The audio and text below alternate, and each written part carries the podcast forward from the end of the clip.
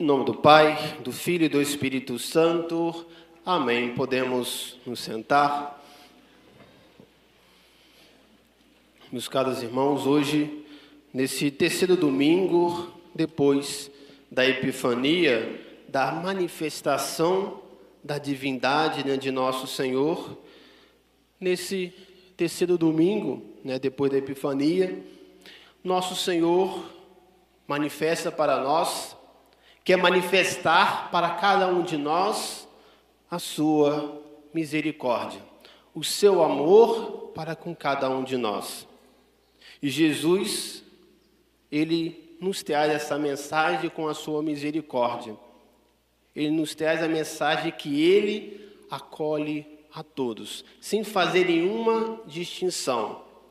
Ele veio para todos, para cada um de nós. E nas leituras dessa Santa Missa, se fala dessa misericórdia para com cada um de nós. E se fala também da fé que nós devemos ter para com nosso Senhor.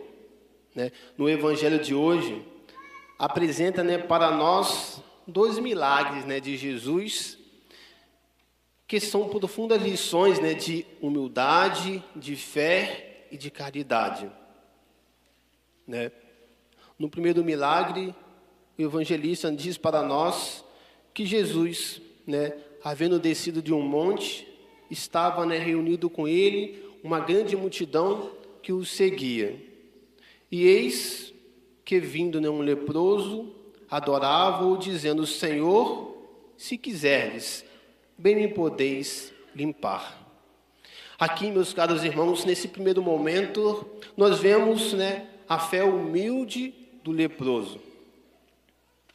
Que o seu primeiro ato, né, ao chegar, ao se aproximar perto de Jesus, é adorar nosso Senhor nessas palavras: Senhor, se tu quiseres, podeis me curar, podeis me deixar limpo. Uma atitude né, de uma fé humilde. Interessante o leproso, uma pessoa né, que tivesse né, a lepra, ela não poderia viver mais em sociedade, em comunidade, né, com a sociedade, ali, com a sua família. Então ela deveria se afastar né, da sociedade e uma, uma, para uma aldeia destinada né, para os leprosos. E é interessante como que esse leproso consegue se aproximar de Jesus. E diante né, da sua lepra, diante da sua doença, a sua oração é a seguinte: Senhor, se tu quiseres. Tão certo né, ele estava né, de que Jesus o pode curar, que não vê nenhuma outra condição senão colocar a vontade de Deus em primeiro lugar. Meus caros irmãos, a nossa oração deve ser sempre assim uma oração de fé, mas dessa fé junto com a humildade e com a confiança. Porque muitas vezes, nas nossas orações, quando nós vamos pedir alguma coisa né, para Deus, nós vamos como se nós fôssemos no supermercado. Nós vamos lá, pegando o que nós queremos, e entregamos ali no caixa, entregamos para Deus. Muitas vezes nós queremos né, colocar a nossa vontade com a primazia. Nós queremos que Deus faça o que nós queremos e esquecemos que o principal é sempre fazer a vontade de Deus. Quando o anjo anunciou à Virgem Maria que ela seria a mãe de Deus, por mais que nos seus planos né, ela tinha um outro desejo, mas ela termina dizendo: Eis aqui a escrava do Senhor, faça-se em mim segundo a tua palavra. O leproso de hoje simplesmente fala: Senhor, se tu quiseres, se for da tua vontade, que eu seja curado. E muitas vezes nós fazemos o contrário. Senhor, faça segundo a minha vontade, como eu quero. Às vezes, meus caros irmãos, nós não falamos assim para Deus, mas a nossa atitude, o modo que nós vivemos a nossa fé, o modo que nós cobramos a Deus, é a mesma coisa que nós estivéssemos falando para Deus: Senhor, não faça a tua vontade, mas faça a minha. Eu quero assim. Eu quero que seja assim, não da tua forma, porque eu sei o que é melhor para mim. Mas na verdade, quando nós agimos assim, nós agimos com esse orgulho, né, que está sempre dentro de nós. E muitas vezes nós queremos que prevaleça sempre a nossa vontade. Né? A fé cristã, meus caros irmãos, não se perde nem em sutis raciocínios, mas é de uma lógica simplíssima. Deus, Ele pode né, fazer tudo o que quer, mas basta, pois, que eu queira. Deus pode tudo, basta que Ele queira. Ele quer nos curar, Ele quer nos dar a graça, e de modo especial a graça né, da cura espiritual, depois a cura física. Né? E nós devemos como esse leproso ia até nosso Senhor. Né? O leproso nem, nem sequer, né? ele insiste para que Jesus faça o que ele queira. Né? Imagine, ele leproso, não poderia estar no convívio com a sua família, né? com seus amigos, na sociedade, e quando ele vai pedir a Jesus, ele sabendo que Jesus pode o curar, ele simplesmente fala, Senhor, faça a tua vontade. Meus caros irmãos, quem vive de fé sabe que a vontade de Deus é sempre a melhor para nós, ainda que nos deixe no sofrimento e, portanto, em vez de insistir, prefere abandonar-se ao divino beneplácito. A vontade de Deus, para quem vive com fé, é sempre a melhor. Né? Nosso Senhor, naquele momento né, doloroso da sua vida, naquele momento de agonia, ele vira para o seu pai, Deus diz: Senhor, Pai, afasta de mim esse cálice. Aqui quem estava falando mais era a sua vontade humana, né, que estava sentindo aquele sofrimento, mas logo depois ele disse: Mas não faça a minha vontade, mas a sua. Meus caros irmãos, a nossa oração deve ser sempre assim. Deve ser como a desse leproso, deve ser como a da Virgem Maria, deve ser como a de Jesus que a vontade de Deus possa sempre prevalecer na nossa vida, né, na nossa alma, na nossa vontade. Depois, o evangelista diz que Jesus, depois de curar aquele leproso, né, ele se encontrou né, com um centurião. Jesus, né, entrando em Cafarnaum, aproximou dele um centurião com uma súplica que dizia assim: Senhor, um servo meu jaz em casa paralítico, gravemente atormentado. E Jesus disse-lhe: Eu irei e o curarei. E ele responde para nosso Senhor: Senhor, eu não sou digno de que entreis em minha casa, mas dizer uma só palavra e o meu servo será curado. Atitude de fé, atitude de humildade e atitude né, de caridade. Né? Nós podemos imaginar esse centurião, um soberbo e poderoso né, soldado romano que não se envergonha de ir pessoalmente até Jesus para suplicar Jesus, um galileu, né, pelo seu servo paralítico. Ele comovido, né? Jesus comovido com esse ato, né, de humildade e de caridade, ele responde imediatamente: Eu irei e o curarei. Jesus fala que vai até a casa dele, irá curar o seu servo. Ele diz né, para Jesus: Senhor, eu não sou digno, não sou digno que entreis na minha casa. Apenas uma palavra, meu servo ficará curado a humildade torna-se ainda mais profunda e aqui, meus caros irmãos, atinge né, o máximo. E não é necessário que Jesus desloque até a sua casa. O seu poder é tão grande que basta apenas uma sua palavra pronunciada, mesmo à distância, que será realizado o que ele deseja, aquele milagre. E é interessante que o evangelista fala para nós que Jesus admirou-se naquele centurião, admirou-se da sua fé, da sua humildade, da sua caridade. e fez assim esse elogio: Em verdade vos digo, não achei fé tão grande em Israel. Meus caros irmãos, nós vemos um centurião, nós vemos um pagão, que até mesmo pela lei de Moisés, pelo costume dos judeus, eles não, eles não poderiam se misturar com os pagãos. É por isso que os judeus não gostavam muito dos samaritanos, porque os samaritanos, por mais né, que fosse né, da descendência dos hebreus, se misturaram tanto com os pagãos, por isso que os judeus gostavam de manter essa distância entre eles.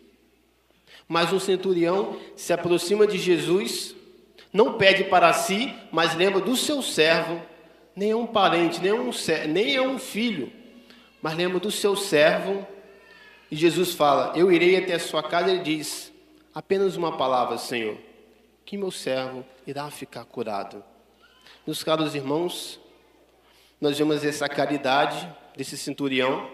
E nós somos convidados, a exemplo desse centurião, a também pedir pelos nossos, pedir pela da nossa família, né, pedir pelos nossos amigos, até mesmo os nossos desconhecidos, e como dizem até na Epístola São Paulo hoje, até mesmo para os nossos inimigos, aquelas pessoas que não gostam de nós, nós devemos pedir, pedir para que Deus cure aquela pessoa. Nós vemos a atitude desse centurião, um pagão de fé, que acredita em nosso Senhor. E ao pedir para que Jesus dissesse apenas uma palavra, ele demonstra aqui na sua atitude que ele reconhece que Jesus é Deus, que Jesus tem aquele poder de dar a cura àquelas pessoas. Mas o mais interessante é que ele, sendo pagão, ele demonstra para Jesus, é por isso que Jesus se admira né, da sua atitude, que ele diz para Jesus que não precisa ir na sua casa, que ele acredita na palavra de Jesus. Ele sabe que Jesus tem um poder. Ele não precisa de ver o milagre acontecer. Ele não precisa, como Jesus né, tocou naquele leproso, ele não precisa de ver Jesus tocando no seu servo porque ele sabe, ele conhece, ele acredita que Jesus tem esse poder. Meus caros irmãos, interessante que depois Jesus, olhando para os seus, né, Jesus estava em volta de amigos. Jesus tinha ali os seus apóstolos, Jesus tinha ali né, os seus discípulos e uma multidão. Jesus se admira da fé de um pagão, da fé de uma pessoa que não estava né, no seu convívio. E diz que a fé dele, ele não encontrou em Israel nenhuma fé semelhante à daquele homem. Meus caros irmãos, muitas vezes as pessoas de fora da igreja, muitas vezes têm mais fé do que nós. Muitas vezes demonstra né, uma crença em Deus mais maior do que a nossa. É claro, que para ser salvo nós devemos estar dentro da igreja, que para ser salvo nós devemos, né, cumprir os dez mandamentos, viver essa vida sacramental de modo especial, né, sempre tá, estar confessando e comungando, mas muitas vezes nós somos como Tomé, que queremos, né, para poder acreditar em Deus, tocar em Jesus tocar na sua ferida. Muitas vezes, para acreditar em Jesus, nós queremos ver os milagres acontecer na nossa vida e esquecemos que nós precisamos mais de ver, nós precisamos né, de acreditar. Jesus diz para Tomé: Bem-aventurados são aqueles que não viram, mas acreditaram. Bem-aventurados somos nós que acreditamos na palavra de Deus. Bem-aventurados somos nós se acreditamos no que a igreja nos, nos, ensina, se acreditamos no mandamento de Deus, se nós vivemos essa intimidade com o nosso Senhor pela Eucaristia, pelos sacramentos. Bem-aventurados somos nós que vivemos a nossa fé, que não esperamos que aconteçam milagres na nossa vida para poder acreditar em Jesus, para poder seguir a nosso Senhor, para poder amar a Deus com toda a nossa força, com toda a nossa existência. Bem-aventurados somos nós se vivemos a nossa fé de modo autêntico, não esperando apenas viver sentimentos, porque muitas vezes nós falamos assim: ah, eu não me sinto bem naquela igreja, aqui se referindo à igreja católica, às vezes não me sinto bem acolhido, não me sinto bem ali, e acha que a, a religião, acha que a fé é apenas sentimentos. Acha se eu não sinto a presença de Deus, é porque eu não tenho fé, eu não quero seguir Ele. A fé não se resume em sentimentos, meus caros irmãos. A fé se resume em acreditar em Jesus e fazer a sua vontade, mesmo não vendo. Como o evangelista São Lucas diz né, de Nossa Senhora, que muitas vezes ela não entendia muito bem aquele mistério, mas ela conservava tudo no seu coração. Muitas vezes nós não iremos entender certas coisas que acontecem na nossa vida, mas nós temos que ter essa atitude de fé, de conservar todas essas coisas no nosso coração. E devemos, como esse leproso, como esse centurião, ter essa fé humilde e confiante em nosso Senhor. E nosso Senhor mostra assim para nós que ele veio até nós por misericórdia, por amor. Ele não veio apenas para um povo determinado, mas veio para todos. Jesus, ele infringe aqui né, a velha lei em nome da caridade universal, ele acolhe e limpa né, o leproso. Ouve o centurião estrangeiro e cura o seu servo pagão. Meus caros irmãos, aqui nosso Senhor quer nos ensinar. Ele ensina sim a não fazer né, acepção de pessoas, a não desprezar os pecadores e infiéis, mas acolher todos com amorosa benevolência. Jesus ensina-nos a não fechar, mas abrir bem as portas a todos. A todos beneficiar, sem diferença de partidos ou ideias. Todos são, como nós, filhos de Deus. E assim como a todos se estende a misericórdia do Pai Celeste, também a todos se deve estender a nossa caridade. E é essa ideia, né, de caridade, de amor para com o próximo, que São Paulo né, nos exorta hoje ao esse, é a esse exercício da caridade na epístola. São Paulo diz assim: Não torneis a ninguém mal por mal. Tanto quanto depende de vós, de paz com todos os homens. Não vos, vi, não vos vingueis a vós mesmos, antes, se teu inimigo tem fome, dá-lhe de comer. Não te deixes vencer do mal, mas vence o mal com o bem. Nosso Senhor teve e ainda tem essa atitude de misericórdia para com cada um de nós. Nós também devemos ter para com o nosso próximo. Quando nós olhamos né, para a atitude de nosso Senhor, essa atitude de misericórdia, nós vemos que Jesus sempre acolhia o pecador, se aproximava do pecador, para assim, se aproximando do pecador, ele pudesse sentir-se acolhido e depois né, pudesse ser tocado com a palavra de Cristo, com o exemplo de nosso Senhor. Muitas vezes nós logo queremos afastar né, as pessoas de nós, às vezes por causa né, de partido, de religião, né, por causa de diferenças, de preconceitos, e esquecemos que nós, por ser um cristão, por ser um filho de Deus, nós devemos acolher a todos. Né, e com a nossa atitude de cristão, de um outro Cristo, nós devemos aos poucos né, transformar aquela pessoa em outro Cristo, como Jesus, né, nessa atitude de misericórdia, acolher a todos. Né. Nosso Senhor mesmo disse: nós devemos amar o pecador e odiar o pecado. É claro, nós nunca devemos né, exaltar o pecado daquela pessoa, mas devemos amar cada pessoa, porque é um ser humano, é um filho de Deus. Jesus né, venceu o mal, tanto físico como moral, com a misericórdia, né, com o amor, curando e também fazendo bem a todos. Esta deve ser a nossa tática. Né? Qualquer que seja o mal que nos rodeia e faz sofrer, nunca o venceremos com discussões, contendas ou posições tomadas e defendidas à força, mas somente com uma delicada caridade capaz de compreender por intuição a mentalidade, os gostos, as necessidades dos outros, de intervir no momento oportuno, de condescender, de se sacrificar sempre pelo bem de qualquer pessoa, embora não seja, nos seja né, hostil. Então nós devemos sempre tratar as pessoas com misericórdia, com amor, como nosso Senhor fez e ainda faz conosco.